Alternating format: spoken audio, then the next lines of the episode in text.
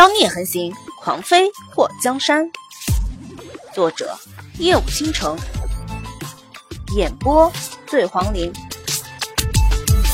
莫基叶和祸水刚刚那傻逼一样的情景对话，让那些黑衣人和他们的小伙伴都惊呆了。他们在想，自己是不是追错人了？那两个人逗比中的一个，真的是传说中高冷无法挡的纪王吗？就在他们发呆的时候。墨迹和祸水已经跑离到很远的地方。墨迹一伸手拉住祸水的手，一，祸水听到墨迹数一，直接闪到了他的身后。二，祸水的手抓住墨迹的腰，随着他转过身，面对那些追过来的黑衣人。三，墨迹看着反应过来追上前的那些黑衣人，压下胸口的刺痛，双臂挥出，随着剧烈的一声轰。祸水站在墨界的身后，看到前面血红一片，追过来的黑衣人冲在最前面的一个个都支离破碎，身体各个器官都飞上了天，然后重重的掉落在地。噗！墨界的身体颤抖了一下，向后倒去。祸水直接抱住了他。墨迹叶，祸水揽住了墨迹叶后，才看清那些黑衣人已经全部死掉了。你走吧。墨迹叶胸口起伏，口中流出鲜血。祸水把他那鬼脸面具拿下后扔开，看到他脸色苍白，唇瓣没有一丝的血色，手指颤抖的在他脸颊上拂过。伤敌一千，自损八百，你他妈的缺心眼儿啊！要不是看你吐血，我真想揍死你这个傻逼。墨迹叶突然笑了，洁白的牙齿。都被鲜血染红。祸水看到他肆意的狂笑，虽然生气，可到底还是担忧他的伤势。你会武功？不但会，而且还很厉害。行，这些我先不和你计较。等离开这里，你看我怎么收拾你。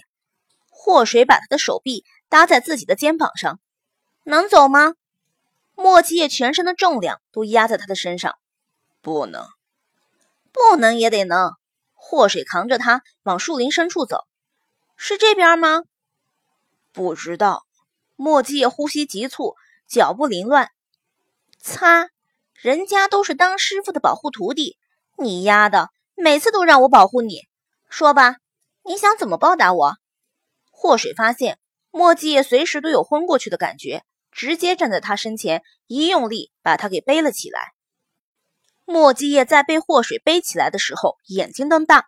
他清楚的听到他嘶了一声，想到他的后背还有一道被毒箭划过的伤口，他挣扎着想要离开。放开，别动！祸水的手在他的大腿根掐了一把，再动就掐你。墨迹的脸颊微微的一抽，就觉得脸蛋子有些滚烫。你的伤口还没处理，不用管。刚刚不是没毒死我，刚刚都死不了，现在我也没事儿。祸水往上掂了掂墨迹叶，我说：“你长这么高干什么？我不用力，你的脚就拖地上了。也就是我体格子好，换个姑娘直接被你压趴下了，好吗？”墨迹的手臂从他肩膀伸过来，在他脖子的前面搂住。暴雨哥不会放过我。祸水切了一声，让他们放马过来。老娘拼个一死也要弄死他们，值得吗？墨界的声音飘渺空旷，觉得眼前有些模糊不清。有什么值不值得的？人这一辈子，从出生到死亡，不过是弹指一挥间。你当我怕啊？祸水喘着粗气，虽然墨迹也不胖，不过对于他来讲也是很重的。墨界的脸贴着他，如果。你自己离开，至少能保住小命。霍水的脚步顿了一下，你这么一说，我还真动心了。如果扔下你，我就不用和人拼命了。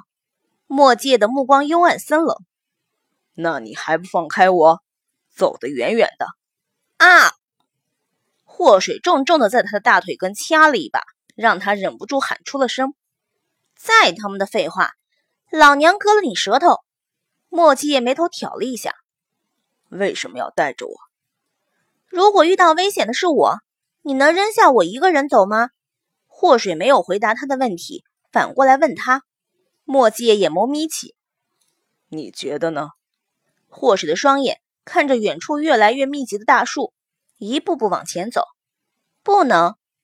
墨界嘴角扬起一个愉悦的弧度，还没等他说话，祸水接下来的话差点让他吐血。这辈子除了我，还有哪个女人敢嫁给你？你要是扔下我，注定打一辈子光棍。祸水说话的声音轻快愉悦，一这样想，整个人都高兴了。墨界伸出手，在他的脸颊捏了一把。自以为是，祸水轻笑了一声：“ 叔。”你是不是就喜欢我的自以为是？你猜猜，还用猜吗？你肯定喜欢。祸水往上颠了颠莫继业那死沉的身体，叔，你有没有觉得我们走错路了？莫继业往前看了一眼，的确是走错了。你没发现这是个很大的坡吗？你是在往山上走呢。祸水停下了脚步，上山了。在树林子里也没太注意，谁知道这边是上山了？我们要不要顺着原路返回去？先放我下来歇一会儿。墨迹也听到他呼吸不稳，别说他一个弱女子背着他，就算是让鬼宿和魔苍那样的男人来背他，也不是一件轻松的事情。祸水的确是没什么力气了，把墨迹放下后，两个人靠在一棵大树坐下。叔。从我遇到你那天开始，你就一直被人追杀。不过那时候你是贪欢公子，为什么你回到京都还会被人追杀？难道有人知道纪王就是贪欢公子？贪欢公子就是纪王？祸水伸出手摸了摸下巴，你到底得罪谁了？